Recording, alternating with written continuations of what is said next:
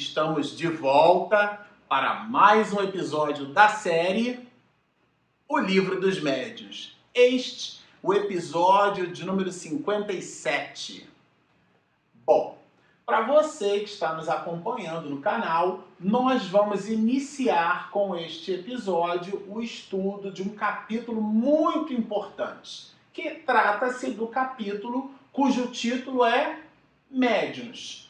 Se nós estamos estudando o livro dos médiuns, vamos dizer que este capítulo representa o epicentro de toda a obra. Aliás, se você está nos acompanhando e você frequenta uma instituição espírita, se você participa de reuniões mediúnicas, se você faz o estudo e a educação da mediunidade, este capítulo é para você, ou melhor, este livro é para você, porque considerando sermos médios, quando o título da obra é o livro dos médios, então o livro é para nós. E este capítulo, de número 14, Kardec assim, traz informações muito valiosas para o nosso estudo. Ele faz aqui uma separação didática, era um professor do século XIX, conheceu é, o senhor Fortier depois de 30 anos de magistério, que se ocupou na codificação da doutrina espírita, então carregou todo esse valor didático na composição da obra. Ele não podia ser diferente, ele imprimir todo um valor é, técnico-pedagógico, como igualmente didático, na divisão das tábuas ou matérias do livro. E aqui no capítulo 14 a gente vai encontrar justamente esta divisão didática. Ele vai separar dos médios de efeitos físicos, vai trabalhar uma categoria bem especial, que não necessariamente é formada por médios, que ele vai chamar de pessoas elétricas,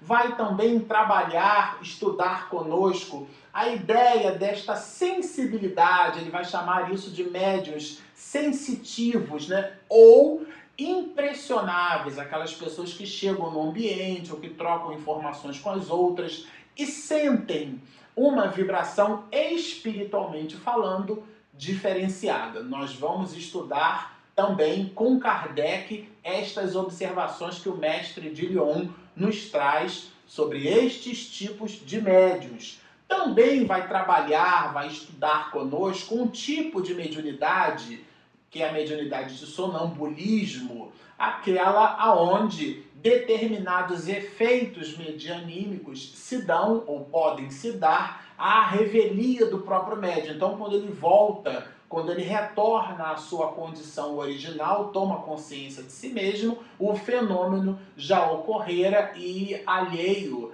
à sua própria vontade, à sua própria participação. Allan Kardec vai trabalhar, vai estudar conosco é, esse tipo de fenômeno, tipo de mediunidade. Depois ele vai se ocupar conosco dos médiuns, que ele vai chamar de médiuns curadores. Que tipo de médiuns são esses? Como é que se dá essa mediunidade?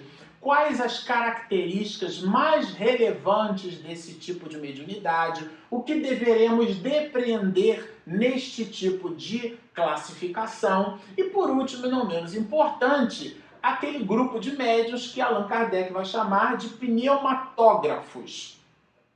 E ele vai de, é, desdobrar conosco as características relacionadas a este tipo de mediunidade que nós vamos guardar para alguns episódios mais tarde. Mas tudo isso, o proscênio de tudo isso, vocês lembram numa, num espetáculo, numa peça teatral, quando a gente vai assistir uma peça de teatro, aquela parte mais à frente, onde o artista se coloca mais, o mais próximo possível do público. O nome, às vezes, é numa, num formato assim de meia-lua, é o proscênio do palco. E o proscênio desse espetáculo, que representa este capítulo 14, é nada mais, nada menos um item que é um clássico no livro dos médiuns, onde Kardec nos dá a definição de mediunidade. Bom, Que definição pode ser essa? Que definição é essa? E é o item 159 do livro dos médios, quando a gente viaja por aí, faz alguns seminários, conversa sobre o assunto com os companheiros é, da Lide Espírita, nós sempre é, trazemos estas informações de Kardec na definição de mediunidade, para que fiquemos com as anotações do mestre de Lyon e não com as nossas impressões pessoais. E Allan Kardec vai nos dizer assim: médium é toda pessoa que sente, num grau qualquer, a influência dos espíritos. Aqui um ponto de atenção muito relevante. Aqui o verbo sentir. Toda pessoa que sente. Porque nós vamos entender que a mediunidade é uma predisposição orgânica. A ostensividade mediúnica não tem nenhuma relação com a moralidade deste mesmo médium. Mas lá na frente a gente vai estudar um item do livro dos Espíritos, onde Kardec faz uma pergunta a queima-roupa é, relacionado a este ponto. Mas aqui a gente já vai entender que quando os espíritos respondem, ou melhor, quando na anotação Kardec coloca que médium é toda pessoa que sente, e aqui está entre vírgulas, num grau qualquer, isso significa dizer, e nós costumamos chamar isso de ostensividade, que não depende da ostensividade. É, quando aquela mediunidade se caracteriza de uma forma muito evidente, a gente chama isso de forma ostensiva, aí é que consideramos como sendo mediunidade. Não. Todo aquele que sente independe deste grau que nós chamamos de ostensividade na tradução para a língua portuguesa num grau qualquer. O que? A influência dos espíritos. Para ter mediunidade, há que se fazer necessária a influência externa do mundo espiritual. Quando eu recolho das minhas próprias possibilidades, quando eu trago dos refolhos da minha alma quando eu deixo medrar dos, dos escaninhos lá do meu inconsciente, aquele personagem de outrora, e aquilo se manifesta pelas minhas possibilidades, esta manifestação é anímica. Falamos no episódio anterior, porque vem de ânima, alma, isto é, vem da própria pessoa. Quando esta influência que se faz através da manifestação é exógena, é externa, ao médium, a este fenômeno chamamos de mediunidade. Então é muito importante o conceito. Médium é aquele que serve de intermediário entre o plano material e o plano espiritual. Quando nós escrevemos algo sob é, inspiração, a inspiração, ela pode ser potencializada por um espírito, mas se não fica caracterizado o espírito, não poderemos considerar como sendo mediunidade. Pode ser nosso, o que significa dizer que pode ser anímico. Essa faculdade vai nos dizer Kardec. Eu vou ler o item todo, porque é uma, é uma definição. Sem essa definição, não adianta navegar em mais nenhuma outra proposição da obra. Como nós dissemos, este capítulo 14 é o epicentro do livro. Se não entendermos este capítulo, não entenderemos mais nenhum outro, porque todos os outros são desdobramentos deste primeiro. Então, essa faculdade, vai nos dizer Kardec, é inerente ao homem. Não é nenhum privilégio desta ou daquela pessoa. E, por conseguinte, não constitui um privilégio exclusivo. Tá bem claro aqui, Allan Kardec vai nos colocar. Por isso mesmo, raras são as pessoas que não possuem alguns rudimentos dessa faculdade, como a compleição, como o ato de cantar. Quando a pessoa consegue, né, organizar a laringe, ela então consegue, ela aprende a cantar. Então a pessoa vai para uma aula de canto, ela então aprende a, a, a domar o diafragma, os exercícios de respiração, ela aprende a controlar, a impostar a voz. Tudo isso são exercícios, é um aprendizado.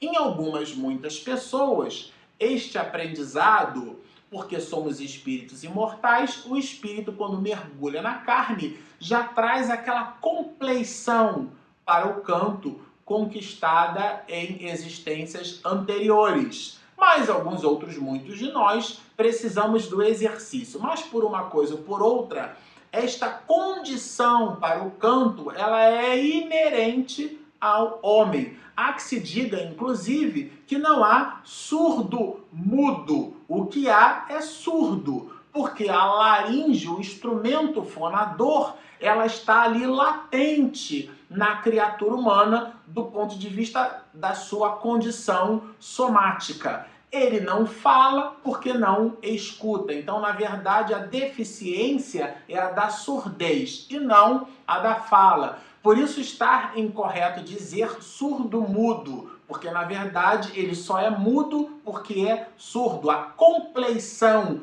para a fala, todos nós a possuímos. Neste exemplo, a compleição para a comunicação com os espíritos, igualmente na razão direta, também a possuímos. E Kardec vai continuar nos dizendo: pode-se, pois, dizer que todos são mais ou menos médios. Usualmente, porém, essa qualificação só se aplica àqueles em quem a faculdade se mostra bem caracterizada e se traduz por efeitos patentes de certa intensidade. E aí ele vai arrematar nos dizendo o que depende de uma organização mais ou menos sensitiva.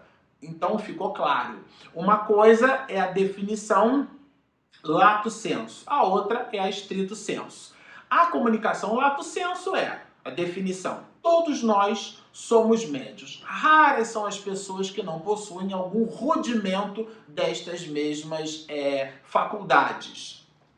Mas existem outras em quem essa faculdade, por exemplo, a psicografia de Francisco Cândido Xavier, a psicofonia ou outras manifestações medianímicas de Divaldo Pereira Franco. Quem já não assistiu a primeira vez que nós estivemos em Pinhais, no Paraná, que a Federação Espírita daquele estado promove uma conferência e a primeira vez era um, um ambiente enorme, com capacidade para mais de 10 mil pessoas. Estávamos ali asseguradamente em mais de 7, 8 mil pessoas. E ao final da conferência, Divaldo Pereira Franco, nas suas palavras finais, pelo clímax de emotividade e de enlace fluídico dele com o Dr. Bezerra, existe um entreponto entre a voz dele aonde termina o Divaldo falando e começa o Dr. Bezerra de Menezes falando. E há uma gravação, alguns, muitos, é, publicaram na internet. Nós podemos identificar é, que há uma, um movimento de transição, aonde é, Divaldo é, cerra os olhos, mas o Dr. Bezerra já está falando é, há uma espécie de transfiguração, o rosto de Divaldo Franco toma como que a aparência da do Dr. Bezerra de Menezes e a voz, a laringe, o tom de voz, a vibração, não é mais a vibração do Divaldo Pereira Franco, é a vibração, é o tônus vocal do Dr. Bezerra de Menezes. Então estes movimentos são os movimentos que caracterizam um tipo de, de mediunidade que se traduz em efeitos, efeitos patentes e de certa intensidade. É disso aqui que fala Allan Kardec no final do, desse parágrafo de item 159, isto é, quando ele vai nos dizer o que depende de uma organização mais ou menos sensitiva, porque a mediunidade se manifesta numa disposição orgânica. Não é um privilégio ser médium, não é uma espécie de evolução espiritual, ser médium. Então, às vezes, a casa espírita coloca o médium ali na cabeceira, na ponta, ou quando ele chega, quando ele entra, como se ele fosse um sacerdote, como se ele fosse alguém dotado de uma alta capacidade espiritual, porque possui uma alta condição medianímica. Às vezes, é um espírito falido que recebeu um patrimônio enorme para se reabilitar. Então, a mediunidade não tem nada que a ver com a condição moral do médium. Isso é muito importante que fique claro. É de notar-se, além disso, que essa faculdade não se revela na mesma maneira em todos os sensitivos. Isto é, tem gradações. A psicofonia ou a mediunidade falante, onde o espírito se apropria da laringe de algumas possibilidades do corpo do médium, ela não se manifesta porque é a mesma faculdade da mesma forma, nos mesmos, é, dos mesmos sentidos, nos mais diversos médios. Não, ela tem nuances, justamente porque se prende a uma disposição orgânica. E tendo cada ser humano uma disposição orgânica diferente, é natural que esta manifestação, como pegando carona na biologia, né, o fenótipo, ele então se dê de maneira diferenciada. Aqui a manifestação mediúnica. Geralmente os médios têm uma aptidão especial para os fenômenos desta ou daquela ordem, de modo que há tantas variedades quantas são as espécies de manifestações. Chico Xavier, por exemplo, possuía a clarividência, a clareaudiência, possuía mediunidade de ectoplasmia, muitas reuniões de efeitos físicos eram feitas com a participação de Chico Xavier, mas caracterizou-se do ponto de vista medianímico na manifestação da psicografia. Portanto, e é justamente disto que trata Allan Kardec. As principais são, as principais, porque tem variações. Aqui são as daqui Kardec vai se ocupar neste capítulo 14 que vamos estudar em alguns episódios. Médiuns de efeitos físicos, como citamos, os médiuns sensitivos ou impressionáveis e todo aquele conjunto de mediunidades que citamos no início deste episódio, que é objeto de Kardec no capítulo 14. Ele então vai abrir para nós um tipo de mediunidade muito específica e já estudada aqui no canal, que é a mediunidade de efeitos físicos. E se você está nos acompanhando desde o início, é, Kardec aqui fala da segunda parte, dos capítulos 2 e, e o capítulo 4. É, nós gravamos as gravações que correspondem a estes, é, a estes episódios são o capítulo 2, nós recomendamos que vocês visitem os episódios de número 25 e de número 26. Lá nós comentamos com algum certo grau de detalhe aquilo que Kardec vai chamar a atenção para as manifestações de efeitos físicos.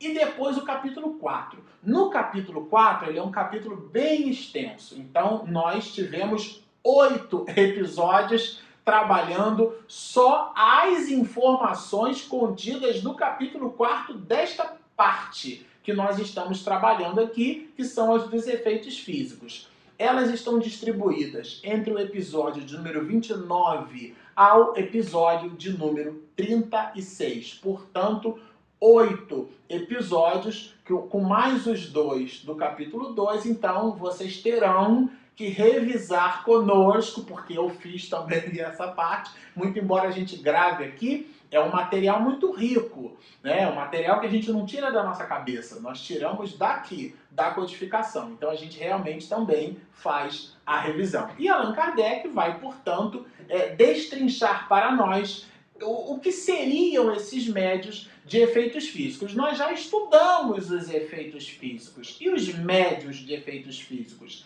Ele vai chamar esses médios, vai classificar como médios facultativos. O que é que significa isso? Os que têm consciência da sua possibilidade do fenômeno. Isto é, eles sabem que, que possuem uma condição de doação de fluido elétrico animalizado ou também chamado por alguns muitos de nós de ectoplasma, ele doa uma substância, essa substância ela está numa faixa de, de frequência, está numa dimensão, num nível de percepção que os, os nossos olhos não conseguem depreender, mas o espírito se utiliza dessas possibilidades combinadas com as do fluido cósmico universal, ela opera a movimentação de determinados objetos, ela opera pancadas, ela opera ruídos, ela opera uma série de efeitos físicos. E o médium sabe que possui as condições necessárias para a doação destas mesmas substâncias. Quando o médium sabe que pode é, doar a essas substâncias nas suas mais variadas é, situações, Allan Kardec vai classificá-lo de médios facultativos, isto é, tem consciência do seu poder e produzem fenômenos espíritas por ato da própria vontade.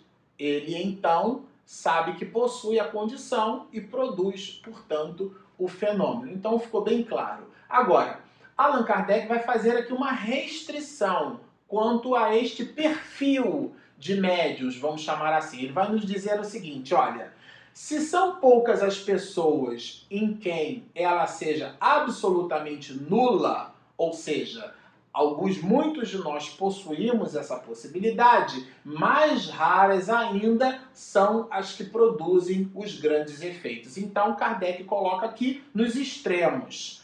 É, nem temos a possibilidade de não possuir não produzir este tipo de fenômeno, de não contribuir doando substâncias para a manifestação de efeitos físicos, como também não as possuímos, isto é, não temos a condição de doar essas substâncias ao ponto de produzir fenômenos em qualquer situação, em qualquer cenário. Então ele vai fazer esta distinção e ao final vai arrematar. A faculdade de produzir efeitos materiais raramente se manifesta entre os que dispõem de meios de comunicação mais perfeitos, como a escrita e a palavra. Porque se o espírito quer manifestar-se e o médium possui, por exemplo, a condição da psicografia, ele possui a condição da psicofonia, raramente o espírito vai se utilizar deste tipo de manifestação, que é o da manifestação de efeitos físicos, para enviar, para trazer, para nos dar a sua mensagem. Bom, nós ficamos por aqui. Como vocês observam, este capítulo é simplesmente maravilhoso. Vamos super recomendar que vocês visitem os episódios anteriores que nós apontamos. Se você está nos assistindo e ainda não se inscreveu no nosso canal, o nome é Marcelo Shoa Oficial. Inscreva-se você marca o sininho, quando a minha esposa faz a edição, você recebe o material fresquinho e caprichado. Se você está nos ouvindo pelas nossas ferramentas do iTunes, do podcast, ou se você está nos vendo pela nossa parceria com Espiritismo.tv, continue nos prestigiando, postem os seus comentários, sigam-nos e muita paz.